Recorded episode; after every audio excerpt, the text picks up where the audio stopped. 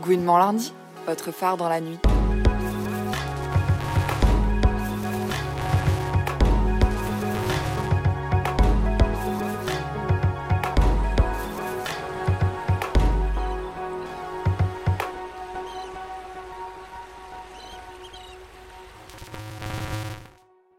Bonsoir à tous. Merci à Gouinement lundi d'enregistrer euh, cette table ronde. Euh, Merci le pavillon des canaux pour nous accueillir. Et merci à la librairie Les mots à la bouche pour nous avoir aidé à constituer une table de livres à la vente. La table, elle est en bas. Euh, je ne sais pas si vous êtes euh, tous passés devant. Euh, C'est une table qui, du coup, a été constituée avec des références euh, des autoristes et avec aussi euh, les mots à la bouche.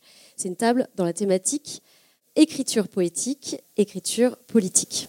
Bienvenue donc dans cette toute première édition euh, de Langue en lutte, langue de brut, organisée par Friction Magazine. Friction Magazine, c'est un média culturel queer qui existe depuis 7 ans, qui est 100% bénévole et euh, qui a pour but de euh, rendre visibles toutes les initiatives queer. C'est un lieu d'expérimentation militante et un outil de solidarité LGBT. D'ailleurs, euh, notre collectif est toujours ouvert. Si vous avez envie de proposer des projets ou des sujets, n'hésitez pas. Euh, vous pouvez euh, bah, venir nous parler euh, à la fin de cette table ronde ou nous contacter via les réseaux. Cet événement, Langue en lutte, langue de brut, il est né dans ce contexte particulier, évidemment, du très grand soulèvement populaire contre la réforme des retraites et plus largement contre les méthodes très autoritaires du gouvernement actuel. C'est aussi une période où on voit en France, en Europe, comme dans le reste du monde, des personnes, des partis, des médias qui prennent pour cible euh, la communauté LGBT de façon systématique. On a quand même vu euh, récemment euh, des milliers de personnes sur une messagerie discuter en toute détente hein, et en toute impu- impunité jusqu'à présent de savoir comment commettre un attentat pendant le concert de Bilal Hassani. Donc, il y a quand même des raisons de s'inquiéter et donc de mettre en place des manières de résister à tout ça et de lutter. Et une manière de faire ça, eh ben, c'est d'être particulièrement attentif au langage euh, qu'on utilise. Parce que les mots sont euh, chargés de sens politique.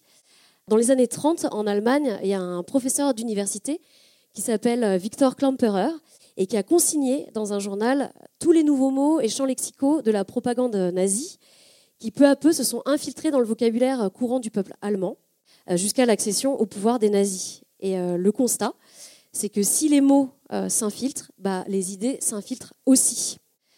Alors j'ouvre une toute petite parenthèse pour dire comment on fabrique des nouveaux mots en allemand.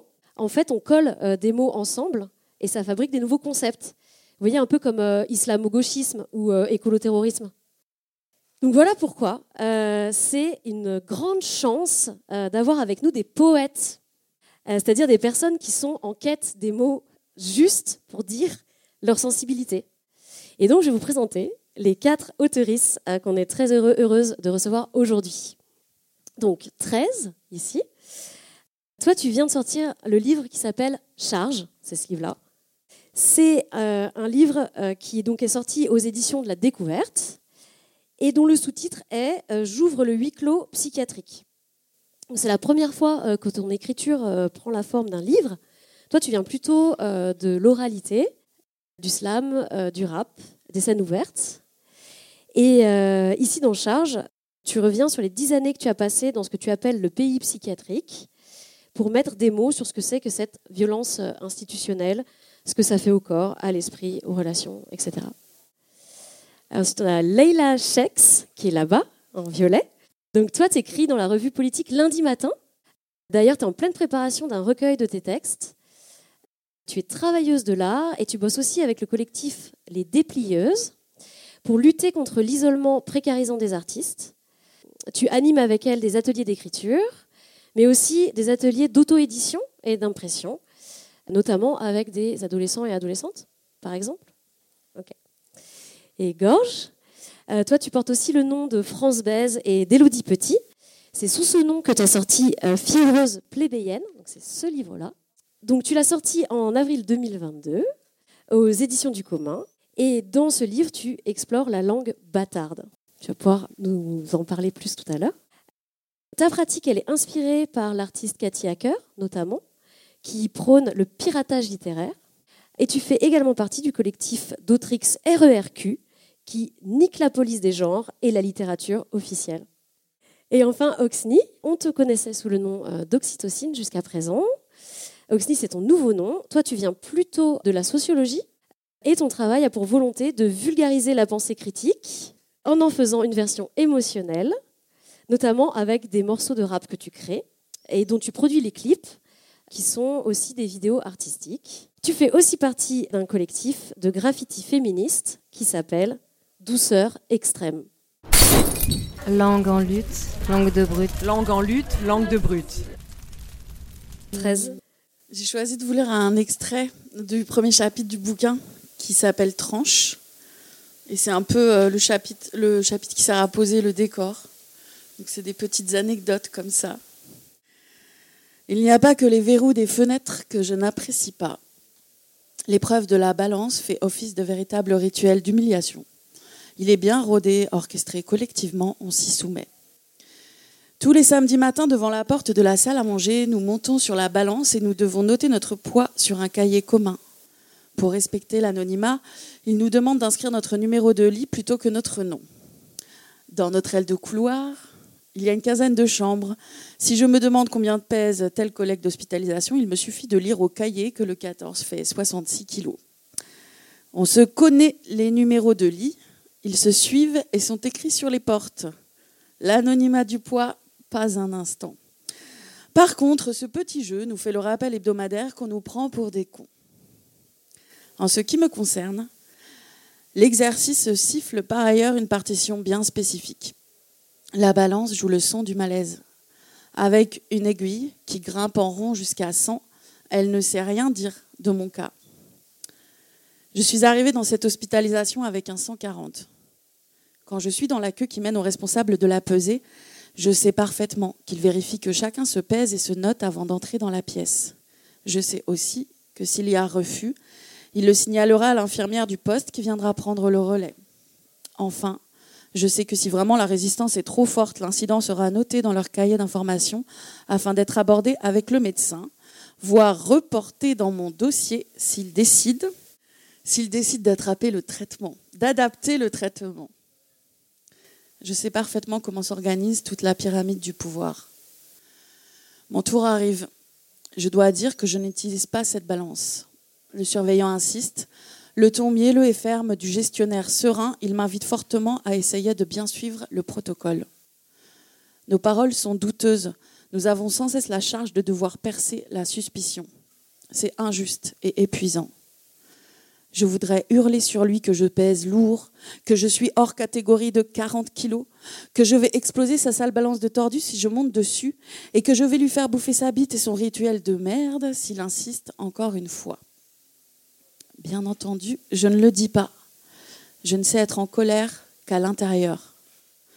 Nous sommes obligés d'apprendre à le faire. J'ai la pyramide de pouvoir ancrée dans le crâne et j'ai peur des représailles chimiques s'il rapporte de l'agressivité de ma part.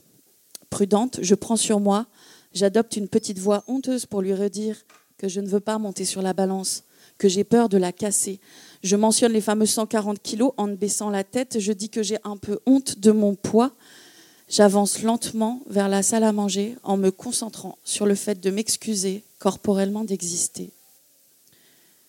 Je gagne la clôture de la discussion comme ça, en pays psychiatrique, donner l'apparence de la soumission est un argument très solide. Comme les équipes ont des jours de présence qui tournent et pas assez de temps pour s'informer de ces choses-là, je suis amenée à jouer cette partition toutes les semaines.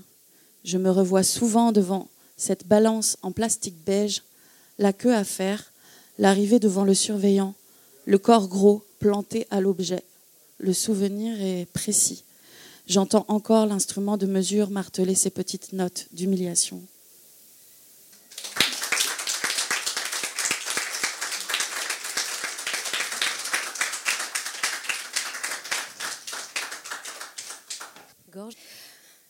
Alors, euh, c'est au centre de Fiévreuse plébéienne, c'est le manifeste de la langue bâtarde.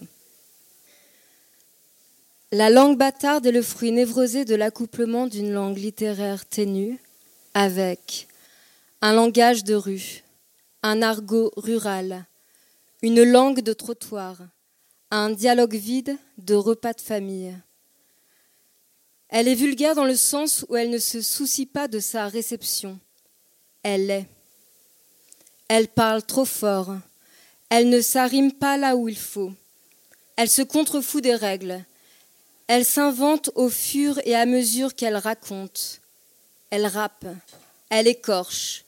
Sa poésie naît du trouble, du mélange, du choc. Elle met en lumière les dysfonctionnements sociétaux d'une langue normée, autoritaire, institutionnelle. Elle est le diable. Elle est incorrecte. Elle n'est pas là pour plaire aux hommes, à la bonne société, aux bien éduqués, aux lettres françaises, à la rentrée littéraire. Elle est libre de ce à quoi elle ne correspond pas. Elle a fui le vieux monde. Elle habite vos ruines. Elle est fragile, discontinue. Elle vit dans des appartements mal chauffés. Elle n'a pas peur d'être dramatique, drama queen, lyrique dans ses larmes, élégiaque à l'amour, saphique, mielleuse, ouvertement érotique, pornographique et gênante. Elle n'a pas de trame narrative directe, évidente. Elle raconte brutalement ce qu'elle traverse. Elle colle au réel. Elle a les mains moites.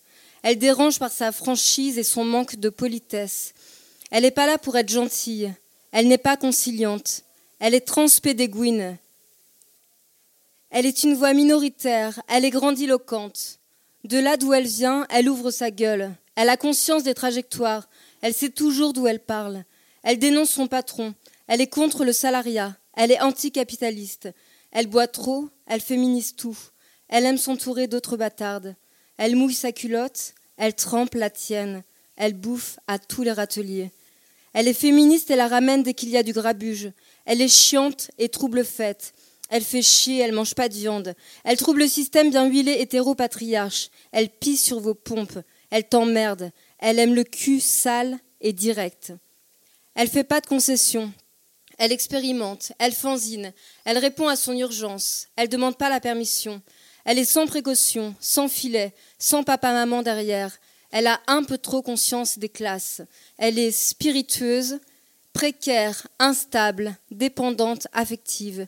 Elle est exigeante, intense, en boucle, anxieuse. Elle est belle parce qu'elle est vraie, simple, directe, touchante, mal agencée. Elle pleure facilement, elle rit aux larmes, elle est psychée. Elle utilise le plagiat, elle se sert, elle détourne, elle pille, elle suce. Elle a un problème avec la drogue. Elle n'en a jamais assez. Elle en veut toujours plus.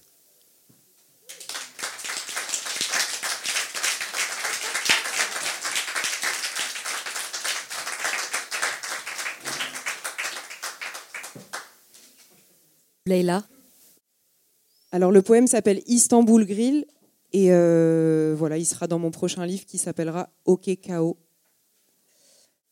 Je vois le kebab, l'Istanbul Grill. C'était le lundi 1er novembre, assez tôt le soir.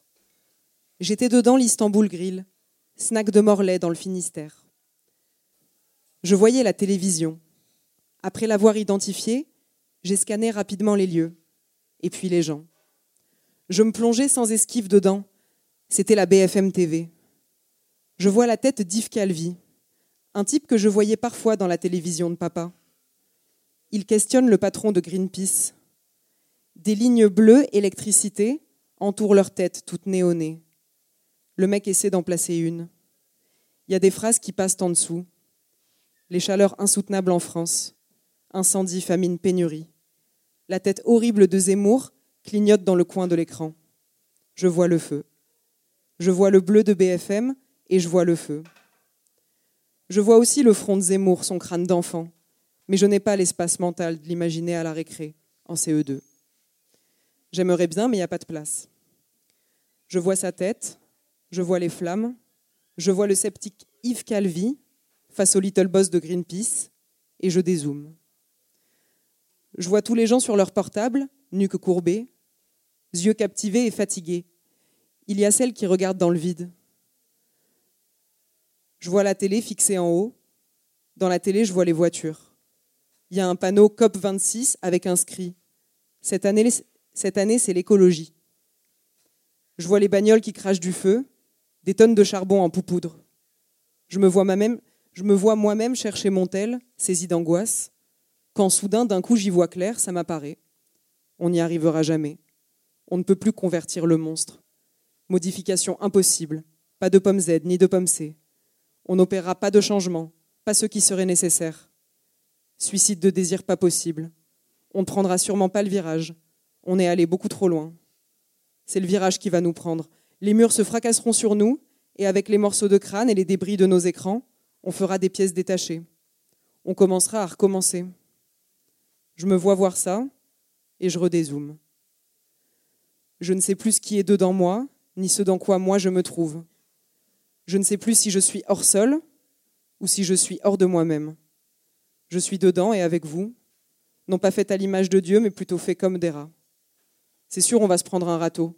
On ne peut plus revenir en arrière. Voyez un peu. Je me politise sur YouTube. J'en apprends sur le communisme, l'autonomie, la décroissance via mon appli Too Good to Know. J'écoute Frédéric Lordon via cet enfer d'Apple Podcast. Il arrive même que je me masturbe en guettant le ciel pour que les bullshit satellites d'Elon Musk se réalignent sur ma flemme. Je ne peux pas devenir un sujet. C'est au-delà de mes capacités. Mon corps est un hémorroïde. Je ne suis qu'une boursouflure, un coussinet, une vague veine éclatée au sol. J'aimerais attendre que l'orage passe. Je ne sais pas danser sous la pluie. Ça bouge trop. Je me vois voir et je ne sais plus ce que je vois je redézoome. Je vois la télé, je vois les voitures et le panneau écologie. Je vois les portables de mes compères et les cernes sous les yeux de Calvi. Je vois le câble qui relie la télé au réseau électrique. Et j'ai le chargeur de mon portable gentiment glissé dans ma poche. Des contractions électroniques viennent secouer mon intérieur. Je vois les téléphones éclairer les visages pâles. Je vois des télés dans des fenêtres et des fenêtres dans l'ordinateur. Je me vois voir et je ne sais plus ce que je vois. Pendant que d'autres attendent leur kebab, je ne vois plus de feu. Je vois Zemmour au CE2. Et quand je les ferme, ça continue. Je ferme les yeux, il y a des larmes. La vie poursuit son expansion et ma rate se remplit de bile, comme les sauces de l'Istanbul Grill.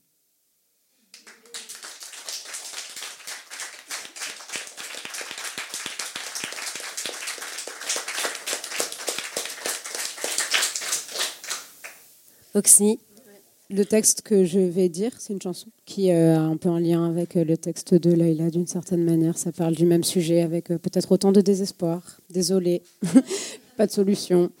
ça s'appelle On se meurt au summer. J'ai plus l'habitude de faire de la musique, donc j'ai l'habitude d'être debout. Donc je prends ma position habituelle. Chaleur caresse, chaleur assèche, chaleur agresse. Chaleur inhumaine, sécheresse, sécheresse terre brûlée, troisième degré, si immonde est le monde duquel le mien est inondé, qu'avec lui je m'effondrerai. Soleil de plomb plante ma peau, qui fond avec terre et eau. Terrien s'évapore en combustion, l'air le disperse aux environs, je brûlerai jusqu'au dernier rayon, je m'irradie, j'en suis ravi. Je m'irradie, j'en suis ravi. Mais cela serait, cela serait, cela serait, cela serait la solastalgie.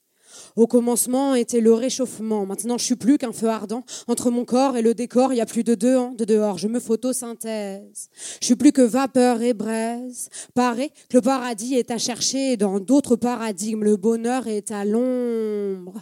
Mais sous l'œil du soleil qui sur moi assoit son règne, je me calcine sous les décombres. Je brûlerai jusqu'au dernier rayon. Je m'irradie, j'en suis ravie. Mais cela serait, cela serait, cela serait, cela serait la solastalgie. Je pleure de sueur. Roi Soleil a planté comme une épée dans ma peau, dénudé la terre de ses cours d'eau, de son paysage, creusé des traits sur mon visage. Le sun donne et puis reprend, vie aux morts, mort aux vivants, et de ses selles sus suce le sang.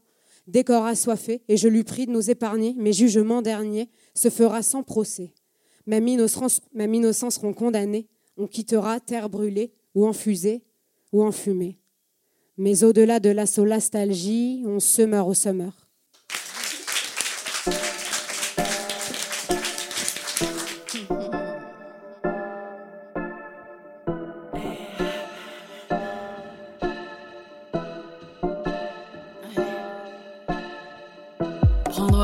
par milliers, très loin des lieux de fête, contrat social résilié dans les HP, parquer les bêtes, bouche sèche, dissociée, doigts qui tremblent, morale d'assiette, laisser s'empiler leurs dossiers dans les tranchées de toutes nos têtes, tomber les cachets dans le gosier, déguster en continu, conso qui dort sans rassasier, cicatrices sur torse nu, placer les psychiatres au brasier, balayer l'âtre de leur arrière-goût, tenir nos trous, s'extasier jusqu'au tréfonds de nos égouts.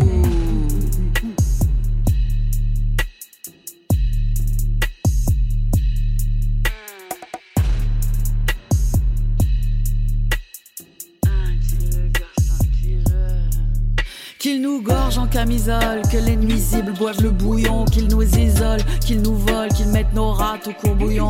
Je suis désolé, ça va sans dire qu'il soit trop tard pour disserter. Si les rats ont quitté le navire, c'est qu'il aurait fallu le déserter. On arrive par milliers, radar reliés. On dévale par milliers, aux dérivés c'est familier. On arrive par milliers, radar reliés. On dévale par milliers, aux dérivés. Si j'ai de la grâce et de l'aura, c'est grâce au rat.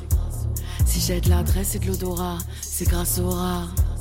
Si j'ai de l'audace et de la graisse, c'est grâce au rat. Si tu m'oppresses, si tu m'agresses, ça se saura.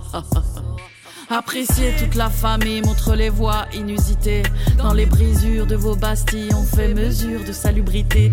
Les étiquettes loin des casiers, on s'organise en porte ouverte. Solidaire comme les bousiers dans les boulettes, brailler l'alerte.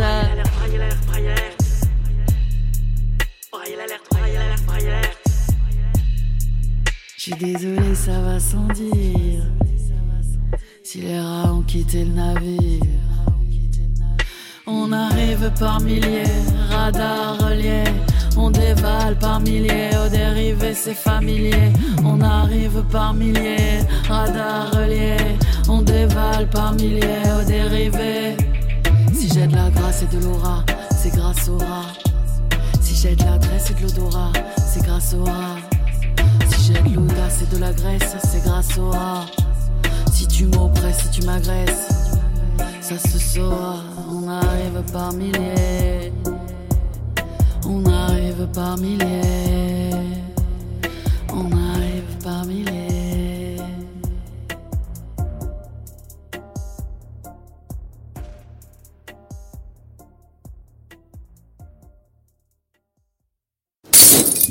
Langue en lutte, langue de brut. Langue en lutte, langue de brut. Trop cool. Bah, merci beaucoup pour ces lectures. C'était super cool. Alors, la première question que, que j'aimerais vous poser, c'est sur le choix de vos noms. Est-ce que c'est déjà un geste euh, politique de choisir d'où on parle, depuis quel euh, prénom? Et comment euh, vous avez euh, choisi euh, ce- ce- vos noms? 13, tu veux peut-être commencer à dire pourquoi? Euh, je l'ai pas, je l'ai pas réfléchi euh, politiquement cette affaire-là, mais moi j'avais pas du tout envie d'utiliser mon identité ci- civile. euh, Enfin, en fait, la question s'est presque pas posée parce que comme j'ai commencé à dire en public des trucs que j'écrivais dans le format des scènes ouvertes, de toute façon, au début, c'était juste mon prénom qu'on prenait en début de scène. Donc déjà, mon nom de famille a jamais été impliqué dans ma vie artistique, on va dire. Et après, euh, comme c'est souvent, enfin, le fait qu'il y ait plein de noms, qui, plein personnes qui se choisissent des noms dans le slam, dans le rap, ça m'a donné envie. Donc je suis arrivée à 13. Euh, le bouquin, c'est sûr que j'aurais, j'aurais pas voulu l'écrire avec mon identité civile parce que ça m'aurait vraiment. euh, mon nom de famille n'est pas très courant en plus, donc ça aurait lié. C'est comme si j'aurais eu les, mains moins libres.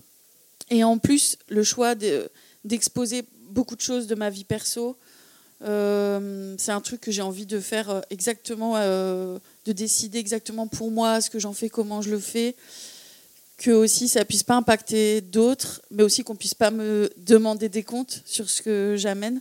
Donc c'est un peu un truc de protection, mais je je, je saurais pas le rattacher à des idées politiques. Hmm. Et le fait que ce soit euh, 13, que ce soit bah, un nombre, est-ce que tu as envie de dire pourquoi et d'où ça vient? Euh, J'aime bien euh, ce chiffre-là. euh, Il y a plein de symboliques autour qui me plaisent beaucoup.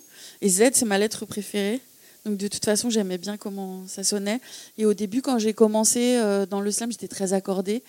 Et en fait, quand je suis passée au rap, il y a un moment où j'ai la- la- laissé l'accorder. C'est comme si j'avais plus besoin de m'accorder aux autres. Quoi. Je pouvais être que moi et ça allait suffire. Et c'était un peu un moment euh, euh, chouette pour moi d'arriver à 13, euh, qui était de toute façon mon, mon petit kiff perso du début, d'être sur, sur cette idée de, de, chiffres porte-bonheur, pote-malheur, de chiffres de clôture, de mort, mais bon, donc du coup aussi de renaissance ou de re- revie et tout ça. Oxney, peut-être tu veux raconter toi? Euh, c'est une histoire compliquée, euh, les noms. Enfin, moi, personnellement, je suis un peu en galère avec ça. Euh, du coup, bah, moi, au début, j'ai commencé, je faisais plutôt des films. D'ailleurs, je me remets à en faire et c'est cool. Et j'utilisais du coup mon nom, prénom, mais en fait, ça m'intéressait pas trop d'utiliser. Bah, déjà, je pense qu'il y a un rapport avec la famille aussi. quand on écrit contre aussi, son passé, sa famille, ses traumas, etc. C'est aussi important de se renommer. En tout cas, moi, c'était assez évident qu'à un moment, il fallait que je me renomme. Et, et du coup, au début, j'ai, enfin, mon nom de scène, c'était. Enfin, j'en ai eu d'autres au début qui étaient voilà, un peu absurdes. Vorace, Vorace, euh, un autre, je me souviens même plus. Bref, au bout d'un moment, je suis arrivée à Oxytocine. Et. Oui, j'en ai eu plein, je me suis perdue longtemps, lacrymo gaze, bref. Et au bout d'un moment, j'ai trouvé Oxytocine, j'avais juste besoin de trouver mon nom pour sortir mes sons, parce que voilà, ils étaient là depuis longtemps. Et hum, je cherchais quelque chose euh, qui fasse référence à la science, parce que je pense que c'est dans mon univers, euh, c'est un truc de science-fiction, euh, aussi un rapport avec les technologies assez fort, du geekage en fait. Il y a plein de trucs que je fais en geekant sur mon ordinateur. Et oxytocine, c'est l'hormone de l'accouchement. Et je trouve que l'acte de création, moi je pense pas que je ferai d'enfant, mais par contre je vais accoucher sans cesse, j'espère, de petites chansons, de petites, petites choses, de petites créations. Et euh, voilà, c'est aussi l'hormone du lien social. Donc, euh, c'est l'hormone aussi euh, qui fait diminuer la peur. Donc, c'est une hormone antifasciste. Voilà. Ce qui est plutôt appréciable. Et en fait, au bout d'un moment, j'avais envie de changer de nom parce que j'ai l'impression qu'il y avait une étape qui était passée. Je cherchais un nom plus queer. Oxytocine, c'est une hormone féminine et j'avais pas forcément envie d'être tout le temps ramenée à ça. Et du coup, j'ai trouvé cette idée de Oxney que j'ai adoptée la semaine dernière, qui, voilà, qui est un peu neuf. Mais bon, je pense que c'est C'est un peu l'enfant d'oxytocine en même temps c'est son diminutif. Les deux peuvent cohabiter complètement. Et Oxney, c'est objet X non identifié. Et j'aime bien, bah voilà, comme euh, 13 disait que Z c'est sa lettre préférée, moi X c'est ma lettre, préférée parce que X c'est l'inconnu. Enfin, X ça peut tout être, c'est la, valeur qu'on lui donne. Du coup, X est fluide, peut passer dans plein de choses. Et objet X non identifié, ça me laisse un peu les mains libres pour, euh, pour tout et n'importe quoi, ce qui m'arrange un petit peu. Gorge, est-ce que tu veux euh, peut-être. euh, moi, je, je viens beaucoup du fanzine et dans... j'ai publié plein de fanzines sous des noms différents. J'ai eu Jacques Lang euh, avec euh, écrit euh, comme une langue. J'ai eu Patricia Cass avec écrit comme As. J'ai eu, Arthur Rimbaud Lagouine. J'ai eu plein de trucs comme ça. Mais quand j'ai, quand il a s'agi de, quand il s'agissait de publier un livre, j'ai en il y a un truc qui m'importe beaucoup, qui est, le, rapport à la classe, et qui est le rapport. Et du coup, ce nom que j'avais, qui était Elodie Petit, que je traînais un peu comme un truc euh, qui vient vraiment d'un truc aussi très, euh, enfin, très populaire et très commun. Et il y avait comme un truc où je voulais lui rendre euh, justice, mais c'est un truc aussi un peu lourdingue. C'est-à-dire que c'est comme cette espèce de culpabilité de classe, je sais pas si vous voyez, c'est vraiment ce truc un peu de. Enfin, mais moi, ce nom, en fait, j'ai envie de, de, de l'amener quelque part, ou en tous les cas, de. Enfin, voilà. Et puis, euh, et puis d'un seul coup, euh, c'est devenu quand même vraiment trop, trop lourd, je sais pas. Et puis, euh, et j'ai commencé à, performer sous le nom de Gorge Bataille. Et Gorge Bataille, c'était vraiment se, moquer encore, un peu détourner un nom masculin de l'auteur Georges Bataille et récupérer le prénom de Gorge Profonde. Et du coup, il y avait un mix comme ça. J'ai commencé à, à performer comme ça. Et puis après, et puis après, je euh, me suis dit que j'aimais vraiment bien Gorge. Je trouvais qu'il y avait un truc vraiment très. euh, que ça ramenait un peu de la poésie, en fait, dans la vie et qu'il y avait un truc un peu grave et drôle.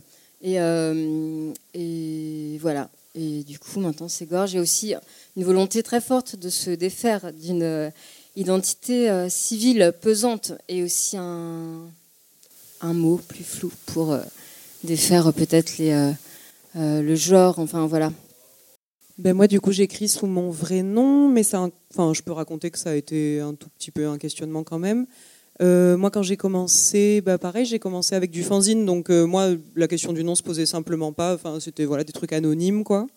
Euh, ou bien je faisais des recueils, des revues, des recueils et tout, et là, bah, du coup, je me cachais derrière le nom d'une revue, ou enfin bon. Donc il n'y avait pas trop cette question-là. Après, j'ai commencé à écrire pour lundi matin donc des articles en ligne. Et le premier article qui est sorti de moi sur Internet, ça a été très problématique parce que j'ai dit, j'habitais en squat à l'époque et j'ai name drop des tas de gens en, mettant leur vrai nom. Et moi, j'ai pris un pseudo, ce qui était un truc horrible, quoi. Enfin, ça le faisait pas du tout. Mais je m'attendais tellement pas à ce qu'ils sortent mon texte que je me suis pas posé la question. Ça m'a fait gaulerie de signer euh, Melody Nix, enfin un truc, euh, enfin très nul, quoi. Enfin, je veux dire comme move, quoi, de vraiment name dropper les gens. Du coup, tout le monde m'a détesté, on m'a appelé, on m'a dit non mais là c'est pas possible et tout, tout ça tu nous mets en danger. Bref, le texte a été retiré. Et du coup, j'ai changé tous les noms et j'ai mis mon vrai nom en mode je vais être un peu courageuse et tout ça. C'est pas la genèse du fait que j'ai gardé mon blaze aujourd'hui, mais enfin, je vais décider de vous raconter l'histoire puisqu'elle est un peu drôle. Et puis, euh, non, bah, aujourd'hui, je me suis dit, oui, bah, c'est vrai que c'est pesant de porter le nom. euh, bah, le nom de famille, c'est le nom du père, donc c'est chiant. Moi, dans le livre que je vais sortir, je le ménage pas, mais je me suis dit que j'allais le faire quand même avec mon blaze et que mon prénom, j'y tiens. euh, mon nom de famille, enfin, c'est-à-dire, j'essaye d'écrire un peu sur ce truc-là, ouais, d'identité un peu vite fait hybride, quoi. Genre, euh, ma mère, elle est d'origine algérienne, donc mon prénom ça vient de là, et mon père, ouais, voilà, c'est un provençal patriarche basique, et Chex, voilà, ça vient des Hautes-Alpes, donc je me dis bon, c'est pas un truc que j'ai choisi, mais ça raconte quelque chose, et j'étais fière aussi de sortir un livre, donc je me suis dit non, je vais prendre le nom euh, que tout le monde connaît, ça ils sauront que j'ai fait un livre. Non, ouais, voilà ce qui s'est passé. sur, effectivement, sur ce truc du nom du père, par exemple, je, il y a vraiment un truc. euh, euh, j'ai décidé gorge bataille et tout. Gorge bataille et après à un moment donné ça m'a genre angoissée parce que je me suis dit mais qu'est-ce que j'ai en fait j'ai encore pris le nom d'un homme et, euh, et à la base même si c'est dans l'idée de le détourner il y a quand même ce truc en fait hyper euh, chiant et après et après j'ai dans cette volonté quand même de débattème j'ai eu enfin je me suis dit que juste gorge ça suffisait et que si tu te cherches un nom ben t'as pas besoin de te trouver un nom de famille en fait. C'est quand même ça le truc quoi. Et voilà alors gorge tout court je trouve ça enfin comme pomme quoi tu vois C'est vrai qu'à un moment, j'avais hésité à reprendre mon, nom de famille aussi, et parce que je m'étais dit qu'en effet, j'aime pas du tout le fait d'avoir le nom de mon père. Mais par contre, il y a plein de femmes de ma famille qui ont été anonymisées, et d'une certaine manière, ça serait aussi reprendre leur nom à elles, en fait, de toutes euh, les, euh, voilà, Mora, mon blaze, euh, qu'on n'a pas, voilà, qu'on n'a pas entendu, et ça, ça peut être en référence à elles, ça peut être en référence à mes grands-mères, à, à mes cousines éloignées, et c'est vrai que ça, voilà, ça, ça questionne. Je voulais qu'on se parle un peu justement des luttes qui vous habitent et euh, de comment euh, l'écriture permet de lutter, à la fois euh, pour soi, d'une- part, et aussi du coup pour les autres. Donc peut-être il y avait déjà quelque chose quand vous dites à l'instant, je veux un peu représenter toutes les femmes anony- anonymisées de, ma famille, par exemple. On sent que déjà il y a des, questions de pour les autres et, lutter en écrivant. Tresse, peut-être, je sens que tu as un truc à dire. Dans le bouquin, j'ai euh, bah, voulu ouvrir le huis clos psychiatrique. Ça, c'était vraiment, euh, c'était presque ouvrir la fenêtre pour respirer. Donc j'ai été, euh, j'avais envie. Enfin, déjà la lutte, elle était pour arriver moi-même à pouvoir raconter mon histoire, ma propre histoire en fait. Parce que pour arriver à la raconter avec justesse, j'ai dû euh, comme sortir de l'emprise du discours médical parce que je me suis vraiment pensée dans ce cadre euh, pendant ces dix années. Et euh, donc déjà, il y a eu un genre de combat de moi à moi pour arriver à au moins arriver à me penser moi-même mieux. Et l'envie de l'écrire pour le partager, ça c'était vraiment parce que je me dis si je suis au plus près de moi-même, tellement on a du mal à parler, tellement en plus avec les médocs, ça fait aussi que les cachets sont tellement forts que bah, par exemple, moi, je pouvais plus du tout lire quand j'étais médiquée, alors que c'était une activité que j'aimais bien avant. Euh, J'aurais jamais pu écrire ce livre euh, avec les, traitements que j'ai eu pendant ces dix années. Donc, du coup, ce, truc de partage, c'était aussi me dire euh, si déjà j'arrive à faire le boulot bien pour moi-même, franchement, vu le silence global, et etc., ça peut, ça peut faire des ricochets, parce que ça s'est passé pour moi comme ça. Il y a des moments euh, quand j'ai cherché à à me je sais pas remonter euh, l'estime de moi on va dire parce qu'il y a eu un peu ce chemin là de vouloir remonter des trucs. Et ben entendre d'autres personnes qui parlent d'autres trucs euh, sur d'autres vécus difficiles et qui vont avoir besoin comme ça de se nourrir de colère de faire circuler des choses ben, ça m'a en fait ça m'a donné. Donc euh, je, comme ça fait partie de mon chemin à moi l'idée de pouvoir prendre une place avec ma, ma, ma, ma vie psychiatrique, euh, euh, c'était, le but. Quoi. Et euh, pour la scène, par contre, avant slam rap et tout, je j'investissais pas trop le dossier psychiatrie. Euh, je crois que j'étais pas vraiment prête non plus à le mettre comme ça franco autant. Euh, et j'ai- j'ai- j'aime bien écrire en fait moi sur les trucs que je ne sais pas bien réfléchir, genre les choses que j'ai eu du mal moi-même à penser, ou alors j'étais en contradiction de fou avec moi-même pendant longtemps. Euh, c'est ça qui va me donner envie d'écrire. Ça, c'est aussi quelque chose, je trouve, dans le, le fait de rendre public euh, cette partie-là, c'est aussi une lutte parce qu'il faut pouvoir euh, écrire euh, à fond sans trop s'occuper du regard de l'extérieur et après décider en respectant ce qu'on est prêt aussi parce qu'en fonction de ce qu'on amène sur scène et où on l'amène, ça se passe quand même plus ou moins bien, hein, faut pas se leurrer. Donc du coup, après, être prêt à se dire, ok, j'y vais. Pile comme c'est quoi. Je, moi, je fais jamais des choix d'autocensure dus au contenu, mais plus à si moi j'ai j'ai pas euh, j'ai pas euh, ce qu'il faut émotionnellement pour pouvoir accuser le coup de ce qui va revenir ou si j'ai des peurs et tout ça, je le je le dis pas. Mais par contre, quand j'écris, comme j'ai très très longtemps écrit pour moi-même en fait, je me j'avais pas ce problème de regard, de réception, donc euh, j'y vais franco en essayant déjà d'être la plus juste sur les sujets que je vais traiter pour moi. Donc ça me ça me fait toujours aussi penser que ça, à chaque fois qu'on met un truc comme ça près de soi, dans, dans le dans l'espace de circulation, c'est toujours mieux que bon, tout le bordel qu'on a. Quoi. Hmm. Et du coup, euh, dans la réception de ton livre, tu as peut-être des, des choses que tu aurais envie de partager sur soit des, justement, soit des, des choses extrêmement positives que ça, enfin, dans la réception, ou soit des, peut-être des incompréhensions ou des, sus- enfin, je sais pas si. J'ai que du positif. Allez, Ouais. trop bien. Et les seuls trucs, euh, parce que j'ai du positif aussi, mais j'aime pas trop le recevoir parce que parfois, parfois il y a des discussions avec des personnes euh, qui travaillent dans ces secteurs, psychiatres assez rarement vu, vu le contenu, mais ça arrive. Et sinon des soignants, des anciens, ouais, des anciennes infirmières de psychiatrie. Ça c'est un endroit de discussion qui est plus difficile pour moi, même si ça peut être pour euh, des retours positifs parce que j'ai dû, ouais, c'est ça reste quand même que pour m'en sortir. Après, c'est vraiment un truc pour moi de sortie d'emprise. Donc, il y a un moment, il n'y a pas photo, tu n'as plus envie, t'as plus envie d'être en contact. Donc, ça reste un endroit là où ça peut, ça peut me, me mettre en insécurité.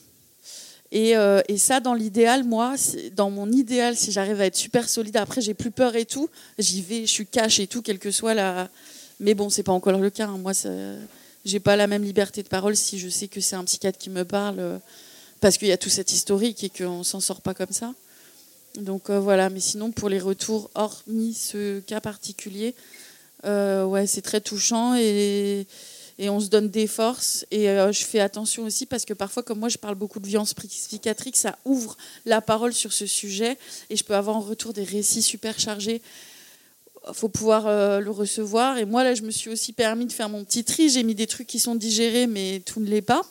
Donc, quand je reçois aussi euh, euh, des témoignages à cet endroit, parfois ça colle à des endroits où. ah, aïe!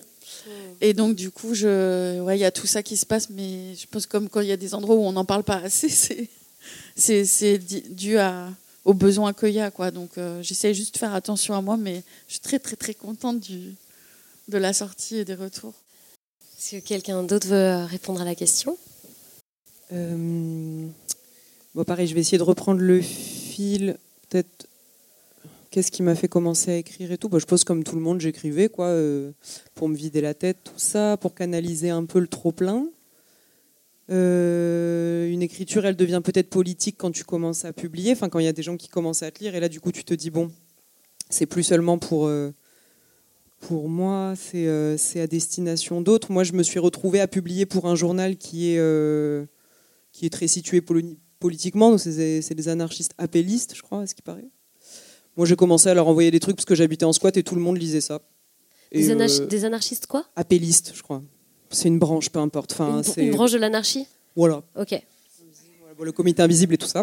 Ah, ok. C'est pas très important. Enfin, en tout cas, moi, dans mon parcours, c'est pas pour ça que je leur envoyais des textes. Je leur envoyais des textes parce que je savais qu'il y avait des tas de gens qui lisaient ce truc et que c'était stylé. C'est comme ça que ça a commencé. Enfin, à vrai dire, euh, c'est pas un parcours militant euh, très euh, héroïque, quoi. C'est plutôt, je savais que les gens ils lisaient ce journal. Et du coup, j'ai commencé à leur envoyer des trucs. C'était d'ailleurs des vidéos à la base et ensuite c'est devenu des textes. Par contre, je pense que c'est euh, moi ce qui m'a Ce qui a politisé mon écriture, comme je te disais au téléphone quand on préparait, c'était. Ouais, les, deux, les dessous de cette. Tout ça est écrit. Tout ça, tout ça est vraiment préécrit. Ouais, et en fait, on est en playback depuis tout à l'heure. On parle pas pour de vrai, il y, a des- il y a une bande son. Je pense que ce qui a politisé, enfin, ce qui a rendu mon écriture plus intéressante, c'est euh, c'est le fait d'avoir d'avoir traversé euh, des épisodes, euh, notamment psychiques, compliqués. Euh, donc euh, premier épisode dépressif, puis un épisode voilà de, de, manie un peu euh, un peu inexplicable qu'aujourd'hui encore je m'explique assez mal et tout. Euh, je suis pas passé par par la psychiatrie du tout, mais voilà, l'écriture est rapidement devenue une espèce de manière de de canaliser un peu quoi le trouble, on va dire. Ensuite, euh, il y a aussi, euh, enfin voilà, moi j'ai toujours eu une écriture qui servait à clarifier les choses qui se passent, et du coup je racontais, euh, enfin voilà, je raconte encore aujourd'hui ce que je vois, ce qui se passe dans les ateliers que j'anime. À l'époque, je racontais un peu ce qui me faisait chier dans le milieu squat. Enfin, j'écrivais un peu à propos des choses que je voyais, et elles, elles sont de fait politiques dans le sens où je questionne aussi, voilà, moi ma posture, ma posture de, de femme dans la société, mais de femme qui veut pas être une femme, enfin des choses comme ça. Après, euh, je pense que j'ai écrit bien avant d'être politisé, donc c'était d'emblée pas forcément politique. Et puis au fur et à mesure que j'évolue, je me radicalise et mon écriture devient de plus en plus intéressante. Enfin, c'est comme ça que je vois le truc. Après, euh, je pense qu'il y a aussi un truc, euh, enfin voilà, très en lien avec les bords de la folie, quoi, dans l'écriture. Enfin, moi, je, vois ça comme ça. C'est écrire pour, pour tenir le coup et puis aussi pour, pour faire ressentir des choses aux autres. Donc voilà. Après, les luttes qui me touchent, si je peux le dire, enfin, je, suis contente de publier avec un éditeur anticapitaliste. Voilà, ça, ça me fait plaisir. Euh, les luttes féministes, elles ont fini par me toucher, même si au début, ça ne me parlait pas. Aujourd'hui, voilà, je me dis féministe. Après, euh, bon, voilà. Qu'est-ce qui me touche? Bah, J'habite sur une frontière, donc les luttes antiracistes, oui, voilà, elles me, touchaient déjà. Maintenant, elles me touchent encore plus parce que je, voilà, j'habite dans un endroit où les personnes sont sans cesse renvoyées, renvoyées à la frontière tout le temps, tout le temps. Donc voilà, c'est les luttes qui me parlent le plus, mais euh, en fait, euh, il y en a des tas d'autres qui sont très importantes, bien sûr. Ok, et du coup, euh, la lutte par l'écriture, c'est, tu as dit, en clarifiant les choses, en fait, on vient, enfin, on lutte en, clarifiant les choses qui sont du coup troubles ou qui sont, enfin, de l'ordre du ressenti, et c'est ce travail-là d'écriture, de clarification par l'écriture qui permet de lutter. Oui, c'est ça, on pourrait dire aussi traduction, tu vois, ou, transformation, transmutation, truc un peu comme ça, quoi. Il t'arrive des trucs, tu comprends pas, ça te fait souffrir. Ou bien tu trouves la vie pourrie et tu te dis, bah, je vais faire un poème avec ça, et puis on verra si ça peut faire ressentir d'autres trucs que, de la, que du désespoir. Enfin, c'est une volonté de traduction, de transformation, quoi. Après, voilà, ça va dépendre des textes, je pense. Il y a des textes plus des manifestes, là tu traduis de la pensée. Il y a des textes, euh, tu traduis euh, du vécu, quoi. Tu te dis, bah, je vais. enfin, mais dans tous les cas, je pense que c'est une forme de, ouais, de, de transformation, quoi. Hmm, ok. Puis c'est pour les autres aussi, ça c'est c'est important. C'est quand le texte il est entendu, quoi, que ressenti, ouais. Quand même. C'est pour soi au début, puis après c'est pour les autres. Toi, Oxny, du coup? Non, j'ai l'impr- j'ai l'impression que, en fait, euh, moi, depuis, enfin, j'écris depuis que je suis enfant. Et quand j'étais enfant, j'écrivais beaucoup euh, contre, euh, contre ma mère, euh, enfin, contre des trucs de famille. Et du coup, en fait, après, c'est devenu un discours politique, mais j'ai l'impression que c'est pris aussi dans un, finalement, enfin, c'était contre l'autorité déjà. Donc, en fait, après, ça se s'intellectualise. Enfin, tu commences à avoir des clés qui te permettent de comprendre un peu ah bah ça c'est pas ma maman c'est le patriarcat etc et du coup ça se transforme en, quelque chose de collectif du coup pour moi c'est beaucoup partir enfin je pense qu'à la base je réfléchissais c'était de toute façon anti-autoritaire et, et anti quelque chose que j'ai réussi à analyser plus tard comme des situations systémiques. Mais euh, et après en ayant les clés enfin, moi je, suis passée par les sciences sociales et je pense que ça m'a aussi permis euh, de bon après il faut pas du, tout une nécessité de passer par ça pour comprendre le monde. Le militantisme c'est la même chose en fait. Enfin, de toute façon on voit qu'il y a beaucoup de circulation entre les sciences sociales et le militantisme.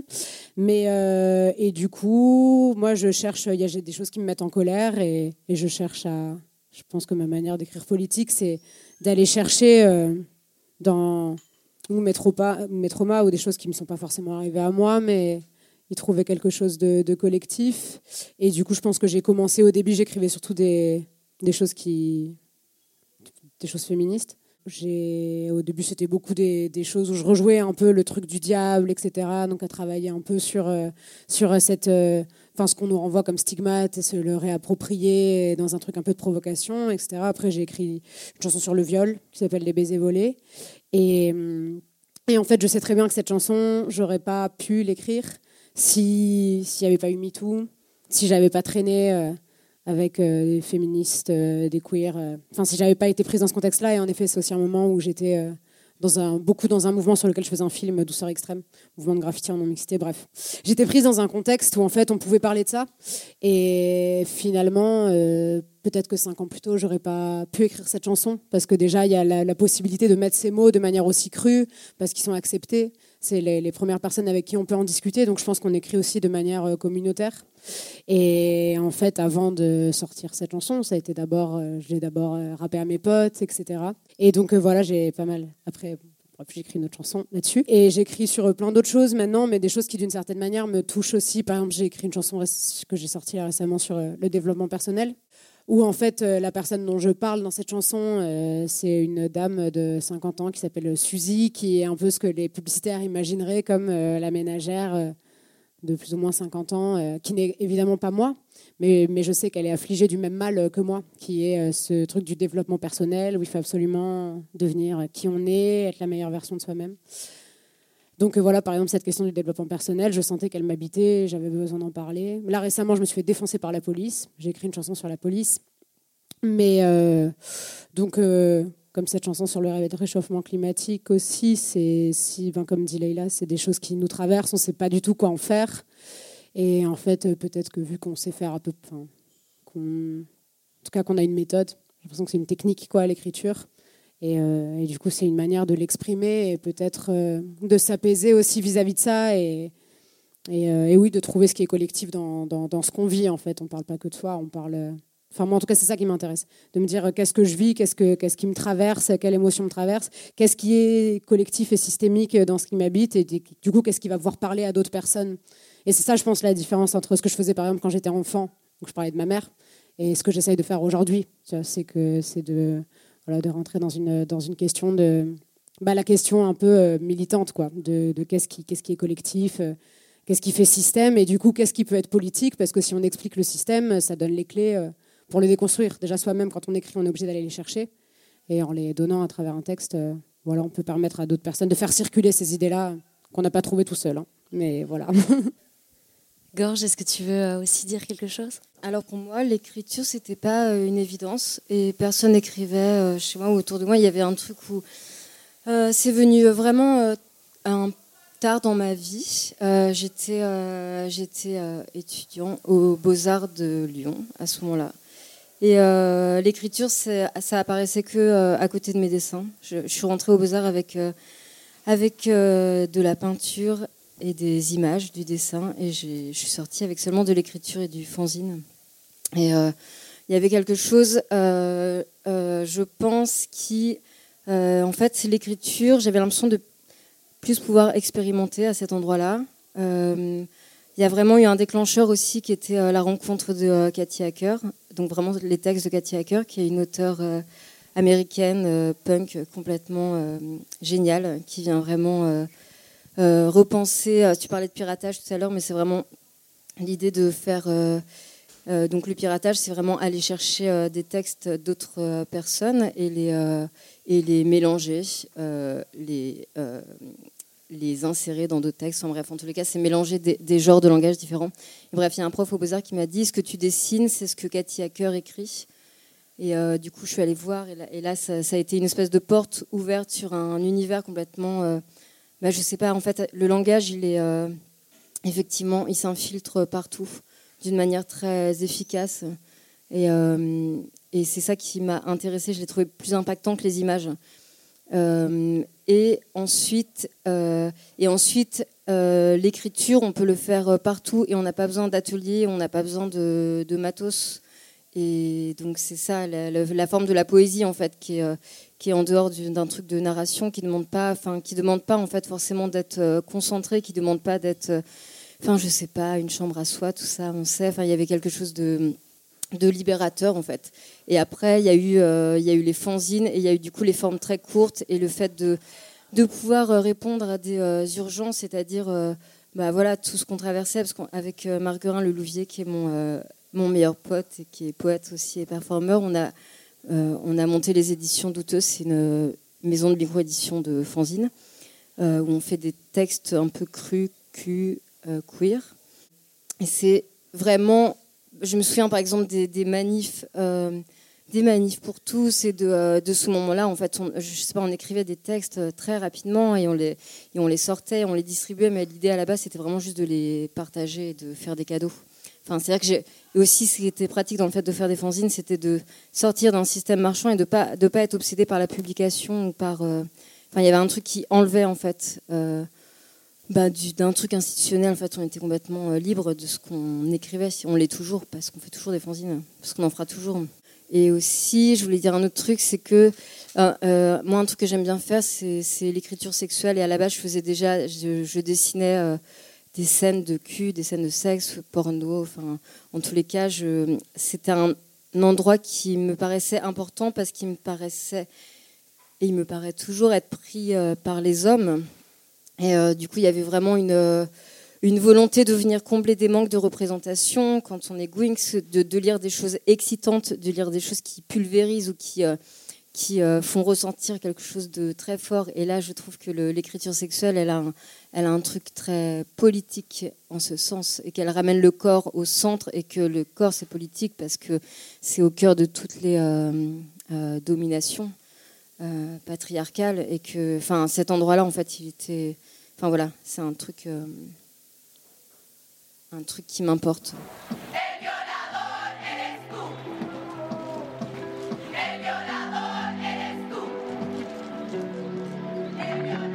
T'as décidé que c'était pas moi qui déciderais que de toute façon j'allais céder, qu'on s'en foutait de ce que je voulais. T'as dit je la vois, t'as dit je la veux, t'as dit je la baisse. Tant pis, je la viole.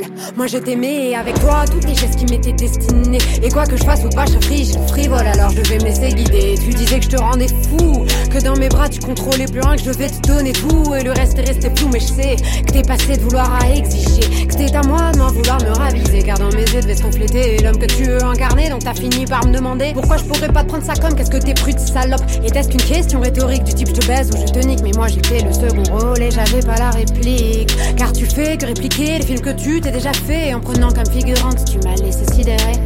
Car y a que ma déférence qui taille. Mais entre s'aimer et céder, la différence était de taille. On sait ce que c'est que le sexe. C'est qu'un jeu de rôle, mais dans l'alcool faut qu'on innove. Car si c'est ça le love, qu'est-ce que c'est le viol? Oh.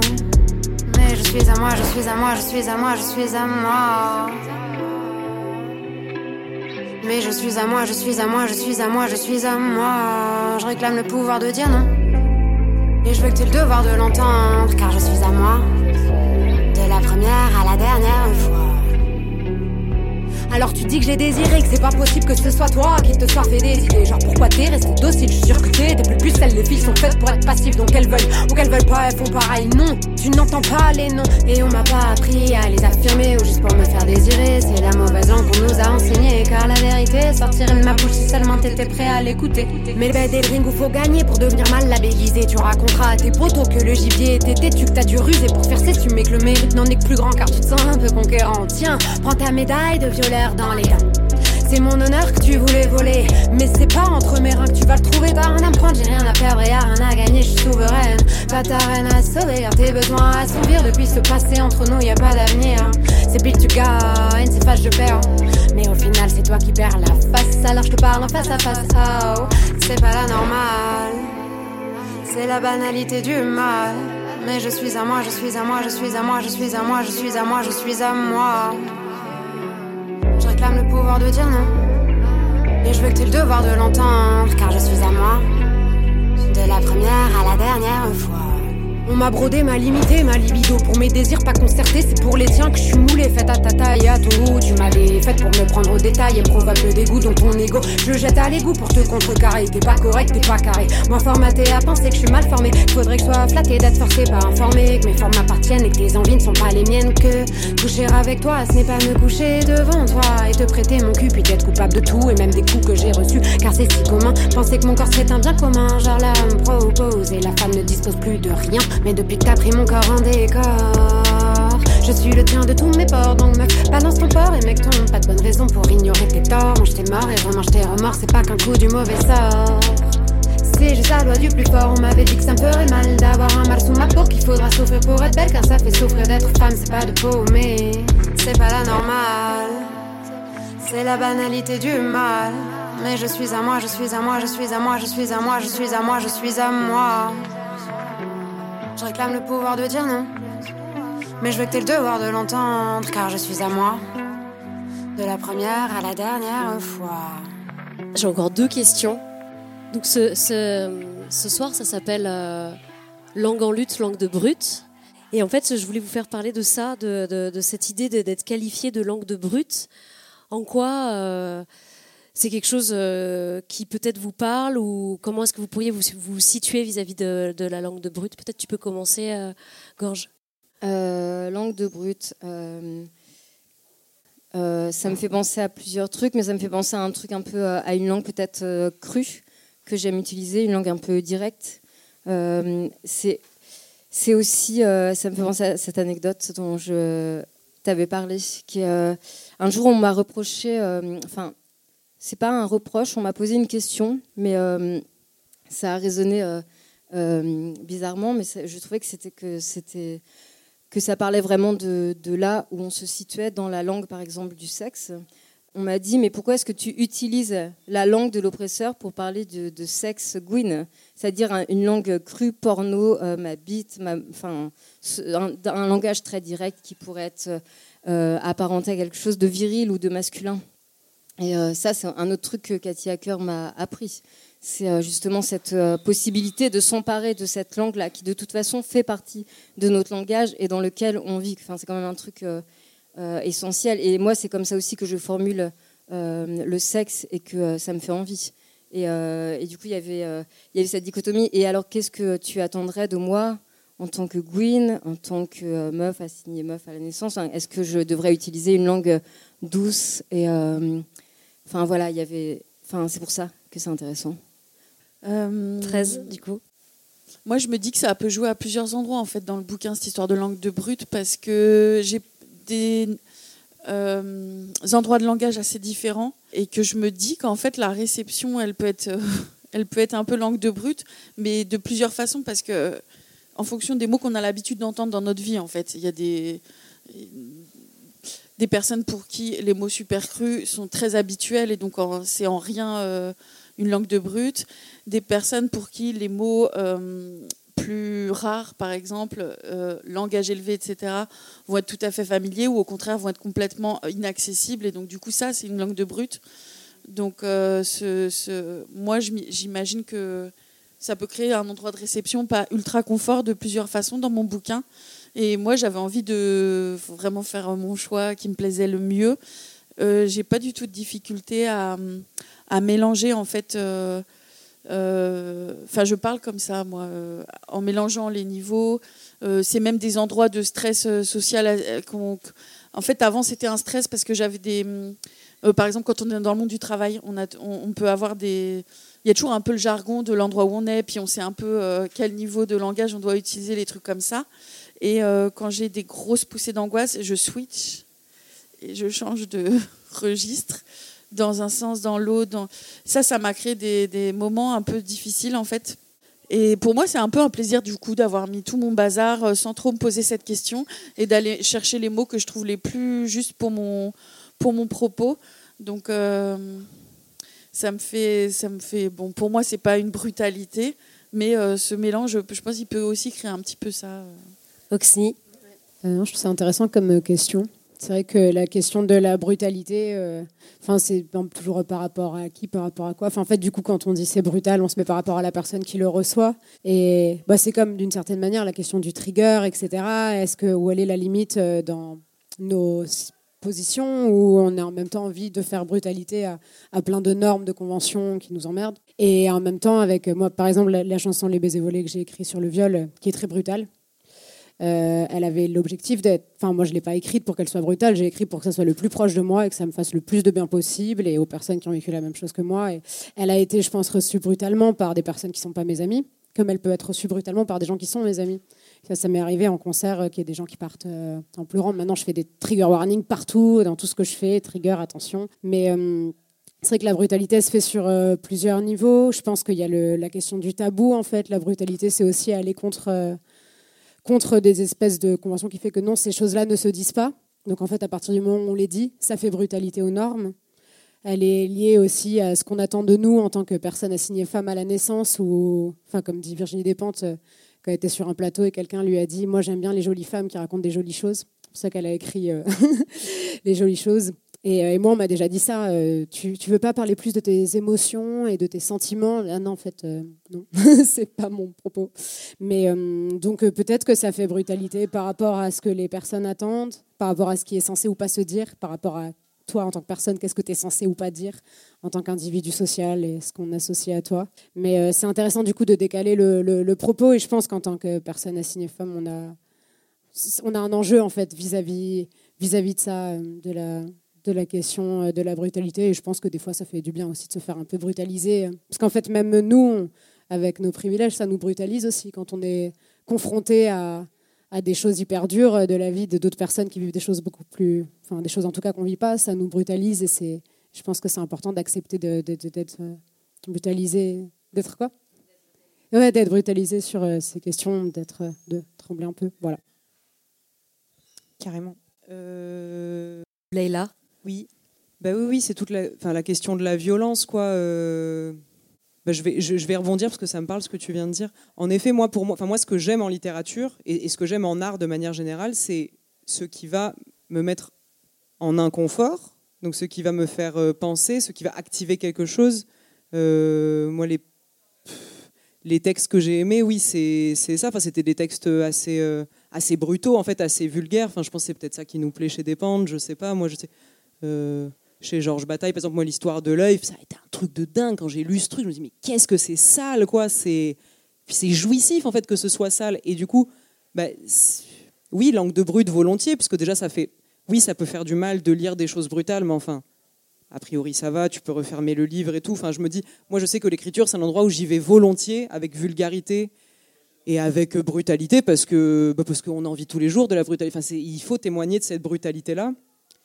Et le texte, c'est bien pour ça, parce que tu peux le dire enfin. Et en effet, je, pense que on dit langue de brute, mais c'est. Moi, j'aime utiliser l'écriture comme un, flot de conscience et du coup aussi un truc inconscient. Enfin, j'aime bien. J'écris, je sais pas encore trop ce que je vais écrire, et puis il y a des trucs qui sortent, quoi, qui sont crades. Mais c'est pour ça que j'écris, c'est parce qu'en fait, euh, je ne peux pas le dire. Comme toi, là, ce que tu as lu tout à l'heure. Tu nous as dit tout ce que tu n'as pas dit, quoi, à ce connard. Et, et c'est pour ça que c'est trop bien de lire. C'est parce qu'on rentre dans la tête de la personne. Donc évidemment que c'est brutal mais c'est pour ça que c'est bien, je pense. Euh, c'est pour ça que c'est pour ça que c'est jouissif à faire aussi. C'est parce qu'on peut régler nos comptes aussi. Euh, donc il faut, enfin moi, il faut que ce soit brutal. Si c'est poli, je crois pas que ça. En tout cas, moi personnellement, ça me plaît moins quand ça l'est, et j'utilise pas l'écriture pour euh, être poli. Ça, je le suis déjà dans la vie de tous les jours. Donc euh, voilà. Tu veux rajouter un truc, 13 Ouais. C'est parce que tu vois, sur le truc de la brutalité, j'ai pensé au vocabulaire, aux mots que je choisissais, ces histoires de langage. Euh, mais moi, par exemple, mon livre, il est. Euh, j'ai pas du tout voulu qu'il soit brutal, puisqu'en plus, je, la, je veux le partager à des personnes qui peuvent être dans la même galère que moi, en numéro 1, tu vois. Et en fait, j'ai écrit avec euh, vraiment le plus de douceur possible mon livre. Moi, il n'est pas du tout prévu pour être brutal. En fait, c'était. Euh, j'ai eu besoin moi-même pour écrire mon histoire d'être douce avec moi-même. Donc euh, les sujets sont suffisamment lourds entre guillemets pour que je rajoute pas une couche en tout cas vis-à-vis de ce que moi, ce qui, ce qui peut être une écriture brutale. Et je l'ai écrit pour qu'il soit euh, juste. Enfin, je voulais pas euh, minimiser tout, mais c'est avec la plus grande douceur que j'ai fait toute la narration. J'avais besoin de ça pour moi le plus possible. Donc ouais ça, se, ça se ressent à la, à la lecture, en tout cas, cette, euh, cette douceur, parce qu'effectivement, les sujets sont difficiles. Mais la manière dont on continue de lire le livre, c'est parce qu'on sent aussi cette douceur. Juste, je voulais rajouter parce que, parce que euh, tu as dit tout à l'heure euh, qu'effectivement la brutalité, elle n'est pas toujours là où on l'imagine. C'est c'est effectivement la brutalité de la langue, par exemple d'une langue institutionnelle et d'une langue euh, quand tu es en école d'art et que tu viens pas de cet endroit-là, quand tu es d'une langue euh, intellectuelle en fait qui vient euh, ça c'est peut-être c'est peut-être une des pires. Langue de brut ou langue en lutte? Langue en lutte, langue de brut. La dernière question que je voulais vous poser, c'est la question de la folie, justement parce qu'en fait, c'est transversal à, à, toutes vos écritures. c'est quelque chose qui revient soit euh, euh, de se sentir fou euh, au milieu du monde, soit d'être dans un monde de fous. donc j'aimerais bien vous entendre parler là-dessus. Oxney, du coup. il y a une, une chanson qui est depuis le début de mon premier concert. ça a toujours été la dernière chanson, la chanson de fin, et ça s'appelle Et Dieu créa le diable. Et je l'introduis toujours en disant que quand j'étais enfant, on m'appelait l'exorciste. Et je ne sais pas pourquoi. Et Je sais très bien pourquoi. et après, je rappe cette chanson. Et non, et c'est vrai que je pense que c'est peut-être, c'est, enfin, le fou, c'est aussi un peu comme la question de la brutalité. C'est quelque chose qui est aussi hyper subjectif. On va pointer comme fou, comme brutal, des choses qu'on finalement euh, qu'on veut pas voir ou qui nous dérangent parce qu'ils sont hors de la norme. Et je pense que c'est quelque chose aussi, euh, enfin voilà, d'une certaine manière qu'on peut, enfin moi en tout cas en écrivant par exemple cette euh, chanson, revendiquer aussi un, une espèce de stigmate qu'on m'a collé sur la tête à un moment. Donc euh, voilà, je pense que c'est une question compliquée parce que c'est, faut pas non plus complètement la dévoyer, voilà, en la mettant à toutes les sauces, mais euh, mais en tout cas, il y a, la, question de, la subjectivité et de la construction sociale du fou, comme il y a la construction sociale des femmes et, des queers et de tous les types. Donc euh, c'est, c'est aussi intéressant de la, de la pointer. Leïla Ouais, je voulais dire ça aussi par rapport à brut, mais du coup, ça fait le pont. Euh, en art plastique, il y a l'art brut, là, c'est le truc qui est fait par des gens qui ne sont pas artistes. Et euh, bon, il y a aussi ce beau côté quoi, du mot brut. Euh, c'est du buffet qui a fait le truc, mais on peut se le réapproprier. Enfin, un truc brut, c'est tel quel. Quoi. C'est ce que tu disais aussi, 13. on écrit peut-être comme on parle, on essaye d'écrire comme on parle. Quoi. Il se trouve qu'on parle, peut-être parce qu'on a tous écouté du rap aussi. Enfin, voilà, bref. Donc, je, voulais quand même dire ça aussi par rapport à brut. En dehors de la violence, il y a aussi ce truc tel quel. quoi. C'est comme ça que je parle, c'est comme ça qu'on se parle entre nous. Après, par rapport à la folie, ouais, bah ouais, faut faire gaffe parce qu'après, euh, voilà, il y, y, a des souffrances et tout.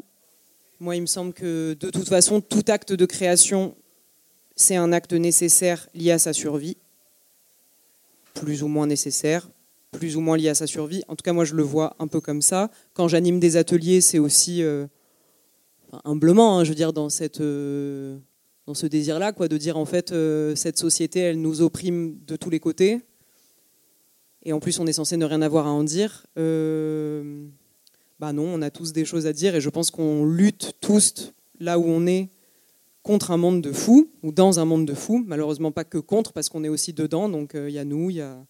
Mais, mais je trouve que l'écriture c'est très lié en effet, oui, à l'espace psychique, puisque tu écris quand même avec tes mains, mais avec ce que tu penses, quoi, avec les mots que tu et les ressentis que tu.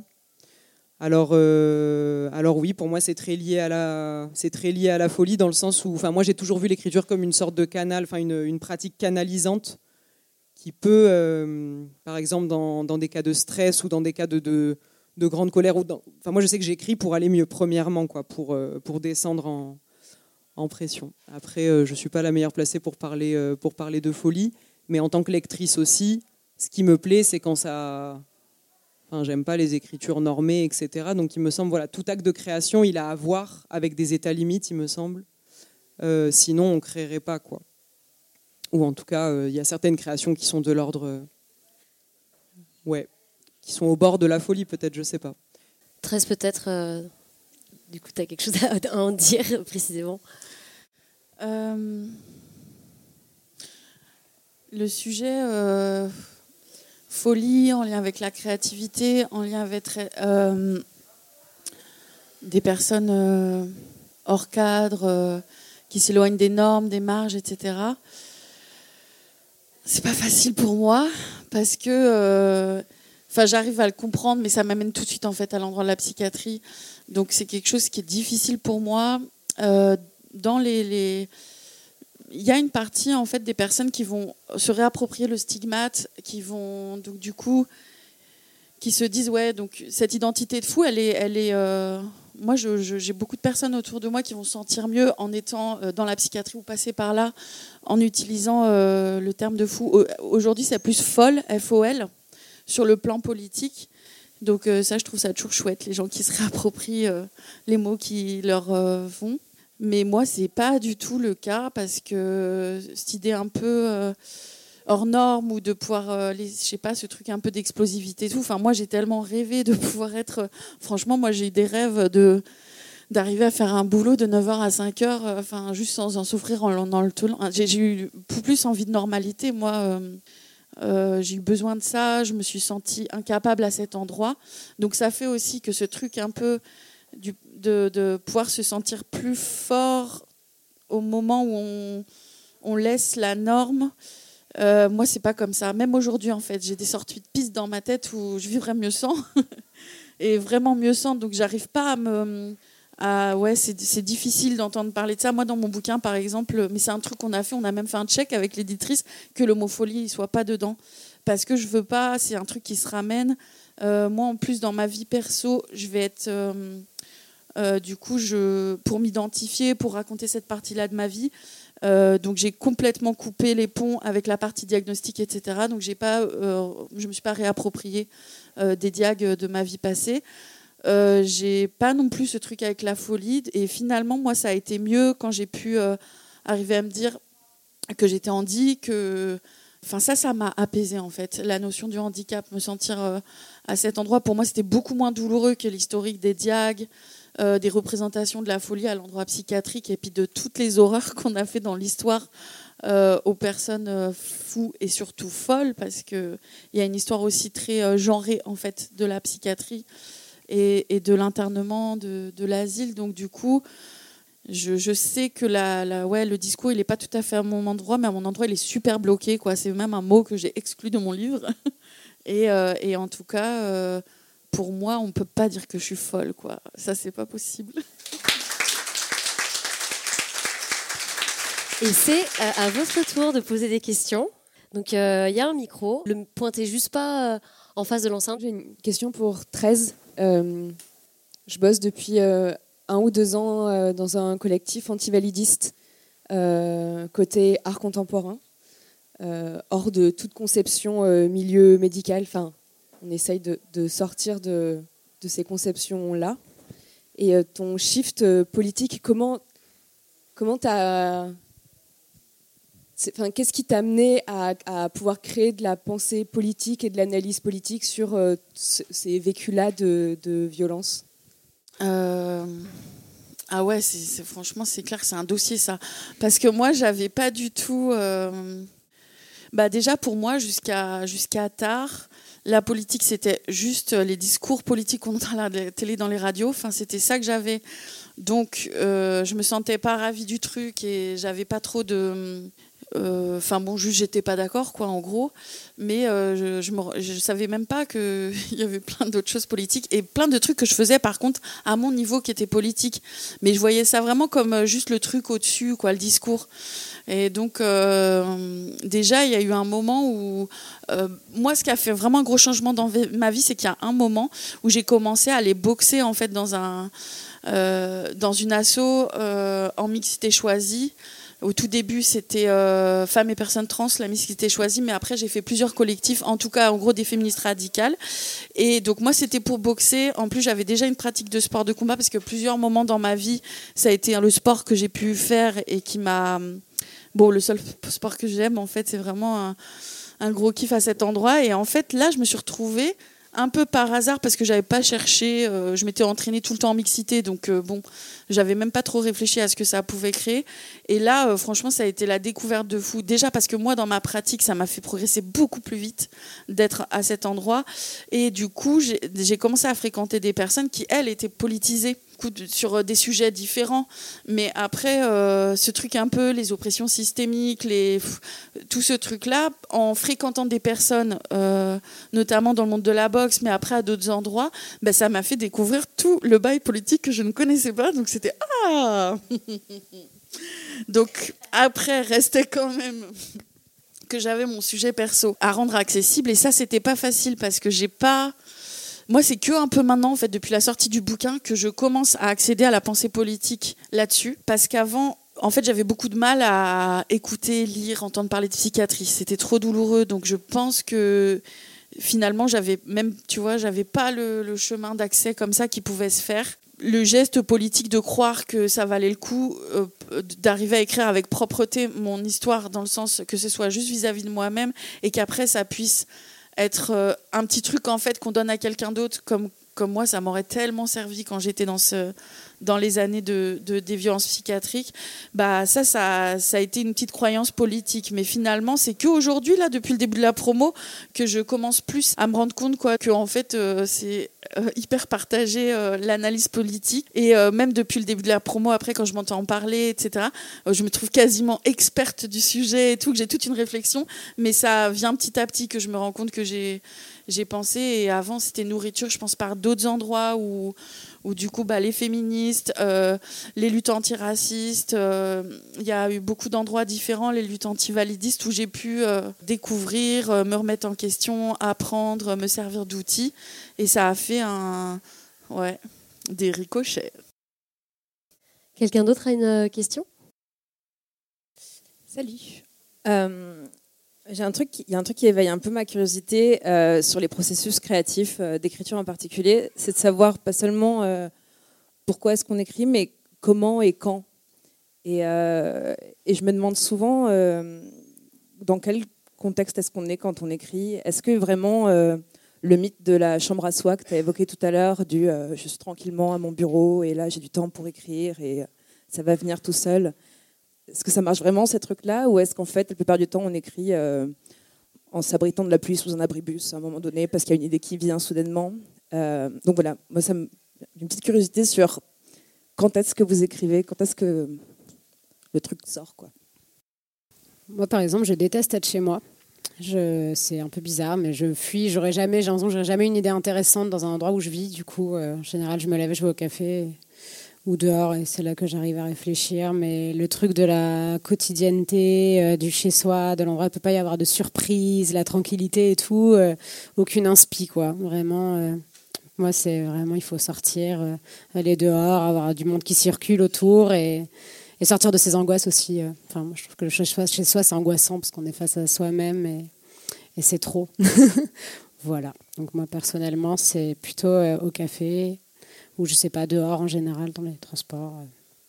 Leïla Le premier jet, c'est rarement euh, prémédité, du coup ça dépend. Enfin, ça peut être ouais, dans les transports, dehors, chez, chez quelqu'un d'autre. euh. Mais par contre, je trouve que pour retravailler du texte, pour le relire, pour se fader le truc du rythme et tout, ouais, vaut mieux être assise quand même avec une table. Ça, c'est un peu de taf quand même. Mais euh, sinon, euh, premier jus, euh, ça dépend. C'est vrai que c'est rarement. Oui, c'est quand même rarement chez moi que j'ai le. Que j'ai le. En fait, il faut vivre. Enfin, euh, ouais. Faut, faut vivre quelque chose qui te donne envie. Après, parfois, ça arrive très tard après, mais, euh, mais c'est vrai que bien souvent, euh, ça va être dans un carnet ou sur mon tel, quoi. Et puis, et puis après, je le retape à l'ordi. Ça dépend vraiment. Mais, mais c'est rare que, que je commence un texte bien confortablement installé parce que je me rappelle d'un truc scandaleux. Enfin, c'est pas ça. Ça va être plutôt une urgence et puis ensuite, je le retaffe, quoi. Gorge, est-ce que c'est pareil pour toi? Une urgence et puis ensuite un retaf? Ouais, c'est euh, c'est la même chose. Moi, j'écris beaucoup dans les notes de mon téléphone.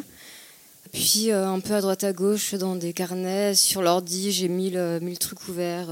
Et par contre, euh, je trouve qu'il est vraiment essentiel d'avoir euh, d'avoir un endroit à un moment donné pour, euh, pour se poser au calme et pour se rassembler.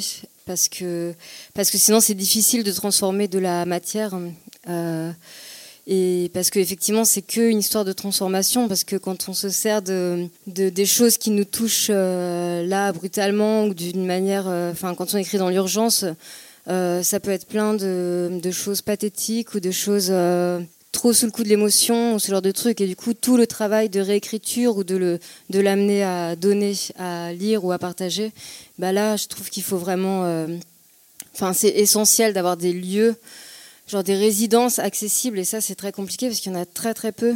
Et c'est dommage parce qu'on en a vraiment besoin pour euh, ouais pour se rassembler quoi. Enfin de calme tout ça. En plus quand on est en ville comme ça c'est enfin, délirant quoi. Effectivement heureusement qu'on peut bosser dans des cafés mais c'est pas toujours euh, agréable. Enfin des fois on a besoin je trouve vraiment de enfin en tous les cas personnellement j'ai besoin de m'isoler complètement 13 tu veux aussi dire ton processus d'écriture? Euh, souvent solo quand même parce que mais par... oui mais par exemple là j'ai un comme j'ai sorti le bouquin et tout la maison d'édition elle a quand même son réseau etc je suis dans une résidence écriture pour un mois en octobre à Bruxelles. Mais le luxe, moi, je en fait, je me connais pas. Je me dis, parce que là-bas et tout, j'ai l'appartement, j'ai un budget pour la nourriture et tout.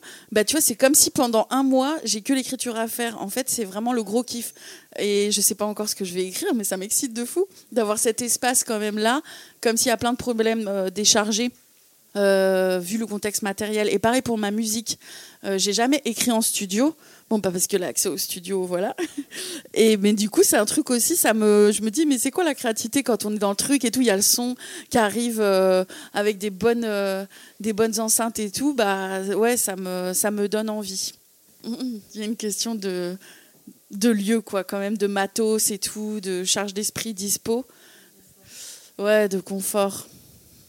Est-ce que quelqu'un a une autre question? Bonsoir.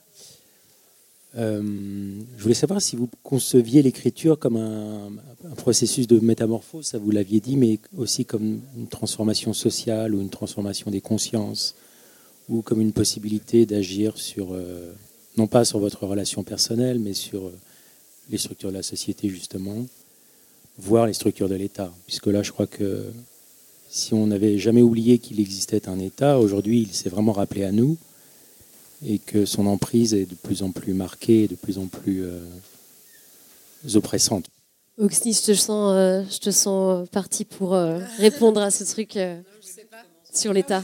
Je pense que collectivement, en fait, on est, par rapport à la question féministe ou la question queer, par exemple, toute la somme de nous, euh, petites fourmis féministes qui faisons notre petite taf dans notre coin, euh, en fait, on travaille à un projet collaboratif euh, de faire évoluer la société avec le langage parce que c'est notre outil et il y en a d'autres. Mais, mais oui, je pense que ça, ça peut avoir vraiment des influences. Et en fait, c'est, je pense que c'est l'aspect collaboratif qui a des influences dans le sens où, où nous-mêmes, en lisant, d'autres auteurs, autrices, on arrive à poser des mots sur, euh, sur ce qu'on ressent et ce qu'on pense, et du coup, en, mangeant ça, on vomit, euh, enfin, on fait passer ça par nos tripes à nous qui ont une certaine saveur, et on revomit avec notre style à nous, et après, euh, c'est un espèce de circulation très organique, voilà. Mais oui, je pense que du coup, c'est hyper important, en fait, de, faire notre petite part de ce petit travail, de ce petit réseau-là, et, ouais, c'est pense que ça, ça peut vraiment avoir une influence. Bah déjà, en fait, le fait d'écrire, je pense que ça aide à réfléchir en tant que tel.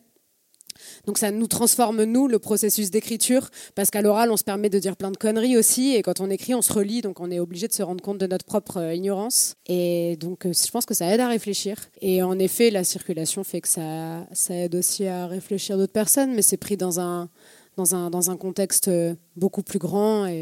Mais ça a, eu, ça, a une efficacité et voilà, on est plein de petites gouttes d'eau. Mais si on joue pas notre taf de petites gouttes d'eau, eh ben il y a d'autres gouttes d'eau moins sympathiques qui vont prendre toute la place. Donc voilà. Est-ce que tu peux éventuellement juste euh, parler de ton travail de bande originale pour euh, le documentaire euh, de Marie. ouais, de Marie.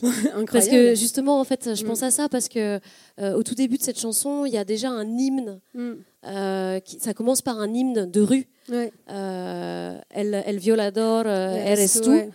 Et euh, du coup, euh, toi, toi-même, t'en fais un autre hymne pour un documentaire. Euh, et du coup, enfin, comment est-ce que tu est-ce que tu peux raconter cette histoire et aussi le fait que du coup toutes les forces se, se joignent et, et, que faire un hymne, mm. c'est pas anodin mm. politiquement parlant. Ouais. c'est intéressant. Bah, c'est sûr que je me suis pas dit je vais écrire un hymne, ça serait, ça serait très présomptueux. Mais euh, non, parce que c'est du coup Marie qui est là qui m'a. Donc j'avais écrit cette chanson Les baisers volés, qui avait bah, été reprise euh, par des coloreuses euh, sur les murs de plein de villes de France et d'ailleurs et tout, ce qui avait été assez ouf. Enfin voilà, très touchant et tout. Et bref, Marie avait entendu cette chanson et m'avait demandé de faire la bande originale d'une série qu'elle était en train de faire. Et du coup, j'ai écrit cette chanson qui s'appelle Je suis à moi. Et en effet, cette question moi je trouve ça super intéressant, la, question des slogans et tout, et notamment en ayant été beaucoup avec Douceur Extrême, dont je viens de monter le film, enfin, de ce film que j'ai filmé pendant deux ans, bref, je suis en train de le monter actuellement. C'est un tout autre sujet, il ne faut pas que je me perde. Mais euh, où le taf de Douceur Extrême, c'est d'écrire des slogans sur les murs, des slogans euh, féministes, queer, antiracistes, anticapitalistes. Et dans le rap, il y a beaucoup cette question de la punchline que que je trouve aussi hyper intéressante. Et la chanson, moi, c'est pour ça que pour l'instant, ça me plaît beaucoup ce système chanson. Genre, euh, j'ai pas, je ressens pas spécialement le désir de, passer par un autre mode d'écriture parce qu'il y a, hum, enfin, je trouve que ça a une magie euh, qui est notamment en termes de mémoire, que c'est quelque chose qui nous traverse. C'est que je suis à moi, apparemment, enfin, à ce qu'on m'a dit. Moi, je l'ai faite, donc forcément, elle met dans la tête. Mais d'autres personnes m'ont dit qu'elle caressait dans la tête. C'est des choses qui peuvent euh, vraiment nous, nous traverser, qui ont un côté partageable très facilement. Et du coup, je me sens plus que c'était exactement la question, mais qu'est-ce que ça a été d'écrire cette hymne? Oui, c'est vrai que c'était spécial d'avoir une commande euh, d'une chanson euh, sur un thème aussi intime qui est ouais, sur les violences sexuelles. Tu peux rappeler juste le nom du documentaire? Le nom, c'est Justice. Justice, un documentaire qui est sur, France TV euh, France TV slash. France TV slash, ouais, que vous pouvez aller voir, qui parle bah, du coup de, si je me trompe, enfin si je peux bien l'exprimer, mais euh, du processus judiciaire après les plaintes pour viol, donc processus ou non processus, de la manière dont voilà le fait que les plaintes sont souvent même pas prises et, et voilà, du coup. Euh, du coup, cette chanson euh, Je suis à moi et un peu le fil, enfin, arrive à plusieurs moments dans le, dans le documentaire. Et c'est vrai que d'avoir une commande là-dessus, moi j'avais déjà écrit une chanson sur les violences sexuelles qui s'appelait Les baisers volés, qui m'est sortie bah, vraiment comme un vomi, quoi. Euh, j'étais débordée, il fallait que j'en parle. Et donc là, d'avoir une commande, c'était différent. Il fallait qu'il y ait une étape. Euh, je pouvais pas faire un quatrième refrain, un quatrième couplet. Donc, euh, euh, c'est sûr que la manière dont je me suis pris, bah, c'est ça, c'est réfléchir à, ce qui me traverse, comme je disais tout à l'heure, qu'est-ce qui est collectif euh, dans ce qui me traverse, qu'est-ce qui peut, les outils que moi j'ai, qui me servent pour essayer de me soigner, est-ce que ça peut soigner d'autres personnes? Et voilà, toujours des allers-retours entre l'individu et le collectif, le moi et le nous, et comme moi en fait c'est juste, moi je suis un espèce d'individu qui est tombé là, et quand ça parle aux gens c'est super. Vous avez envie de dire encore des choses ou? Non, mais parce que je voulais juste te répondre, euh, parce que je, par exemple, moi, je pense que c'est vraiment ce qui m'a poussé à écrire, d'avoir, d'imaginer que ça pouvait changer des trucs ou de, euh, enfin, c'est vraiment, euh, c'est un, comme un désir un peu de justice, tu vois, un truc comme ça, quoi. Mais, mais là, en fait, je me sens, je me sens désespérée en ce moment et je trouve que qu'il y a que, les mots sont vidés de leur sens, et notamment encore plus les mots de la lutte et les mots de, enfin, avec lesquels je pouvais résister avant, je, trouve qu'ils sont dépossédés. Et, euh, et, ça me fout trop les boules, j'arrive pas, en fait, je suis bloquée et j'arrive pas à écrire, et j'ai l'impression de dire tout le temps la même chose. Et, euh, en ce sens, euh, je n'arrive plus à produire de, de matière textuelle parce que, parce que j'ai l'impression que, bah, je sais pas en fait que ça mouline ou que ça sert à rien qu'on produit déjà trop de pensées et qu'on est dans une surproduction. Et euh, euh, voilà. Du coup je me sens comme ça en ce moment tu parlais euh, de, de, de l'épuisement de la langue hein. de l'épuisement du sens.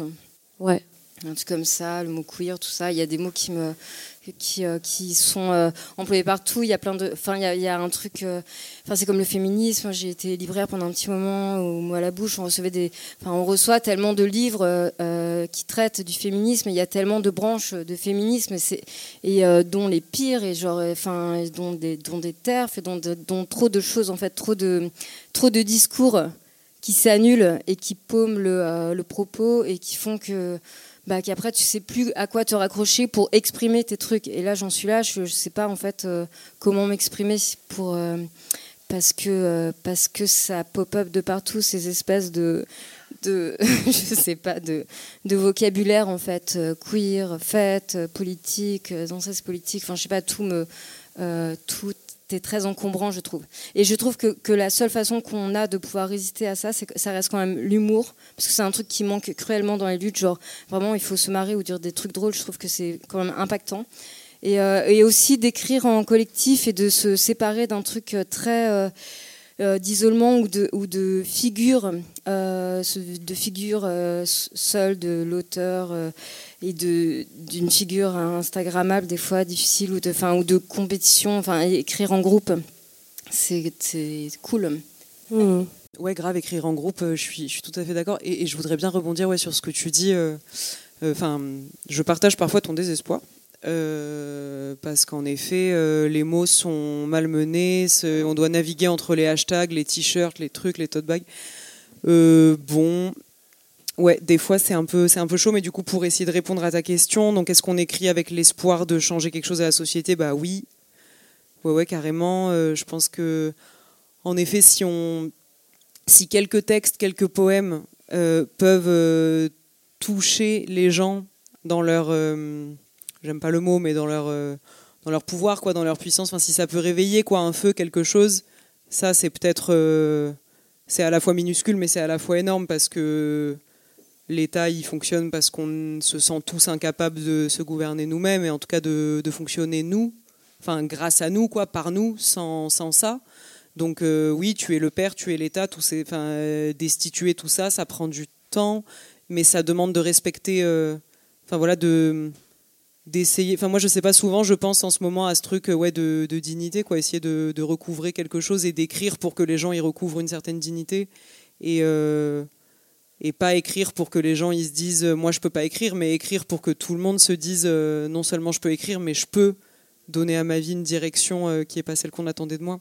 Donc ouais, c'est un peu grandiloquent, mais si si, enfin je pense que quand même ça peut changer des choses parce que ça nous fait éprouver de la colère par exemple et que cette colère ben, c'est un c'est un bon fuel.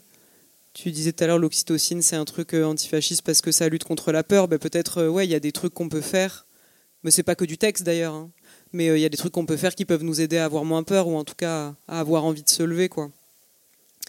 Après, est-ce que nos livres ils vont destituer l'État? Je pense qu'on se voile pas la face, mais, mais par contre, la flamme que ça peut réveiller chez les gens de lire quelqu'une qui ouvre sa gueule, ça, je pense, ça peut être le vomi révolutionnaire dont tu parlais, oui. ouais, on essaye, mais après, euh, ouais, il n'y a pas que les mots, quoi. C'est vrai que les mots, des fois, un peu la flemme. Hmm. Il y a d'autres choses à faire.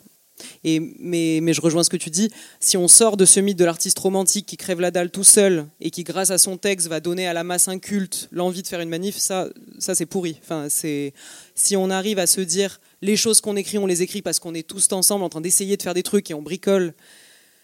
Et en fait, on écrit aussi pour garder trace de ces bricolages, etc. Enfin voilà, il n'y a pas toute forme d'écriture et, et- et émancipatrice, évidemment. Mais, euh, mais si on sort de ce mythe-là, déjà, il y a des trucs à faire, ça c'est clair. Petit truc, mais je pense que c'est important aussi de, renvoyer aux mouvements sociaux. euh, Enfin, pour moi, c'était pour, la question, mais la, question de l'hymne féministe. Je pense, par exemple, quand on se dit féministe, qu'on écrit en se disant féministe, etc. enfin, c'est hyper important de parler de tous les mouvements sociaux féministes qui nous ont construites. Et quand on parle d'écologie, bah voilà, pour moi, les soulèvements de la terre, c'est le truc le plus ouf qui se passe politiquement en ce moment. Et ouais, c'est pas des gens qui sont en train d'écrire. Enfin, je veux dire, ils écrivent, ils écrivent peut-être aussi à côté, mais que le, vrai parti pris politique, j'ai l'impression qu'aujourd'hui, euh, c'est aussi d'aller mettre son corps euh, quelque part, euh, d'empêcher euh, des projets, euh, de, enfin, voilà, et c'est important, je pense que quand on fait quelque chose qui se pense politique, de pas se servir des, du militantisme, de pas se servir des concepts, etc., mais plutôt d'être au service. Et être au service, c'est aussi amener vers des questions militantes, parce que potentiellement quelqu'un qui te lit, ça va réveiller,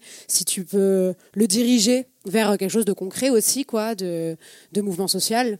Enfin, je pense que c'est que c'est important pour pas justement rentrer dans ce truc de dévoiement, de mode, de ah mais maintenant c'est stylé euh, de dire je sais pas d'écrire un livre oui à la terre ou que sais-je, euh, sans à aucun moment euh, mentionner toutes les luttes écologistes qui existent depuis hyper longtemps et des gens qui n'auront aucune reconnaissance là-dedans en fait parce que c'est pas ce qu'ils cherchent. Donc voilà aussi ce rapport entre le militantisme et l'ego de l'artiste. Je pense qu'il faut faire attention. Merci en tout cas parce que du coup euh, vous nous avez donné des bonnes pistes. Moi je trouve c'est hyper euh, encourageant. En fait si on suit ces pistes, donc euh, le collectif, arrêter avec la, figure romantique du mec qui crève la dalle, enfin tout, tout ce que vous avez dit en fait, et l'humour, et l'humour et le sexe. Euh, finalement, voilà, on a quand même euh, des, bonnes bases pour euh, aller euh, dans une meilleure direction. Je voudrais remercier encore les autoristes qui sont ici. Merci beaucoup d'être venus jusqu'ici. Ça fait une heure et demie qu'on parle. C'était génial. non mais c'était vraiment vraiment super chouette. Merci beaucoup d'être venus. On va donc se dire au revoir ici. En bas, il y a toujours des livres si vous voulez les lire et peut-être même les acheter. Merci d'avoir été euh, là euh, jusqu'au bout à écouter tout ça et, euh, bon courage pour vos luttes. Voilà, et nos luttes en fait. Merci.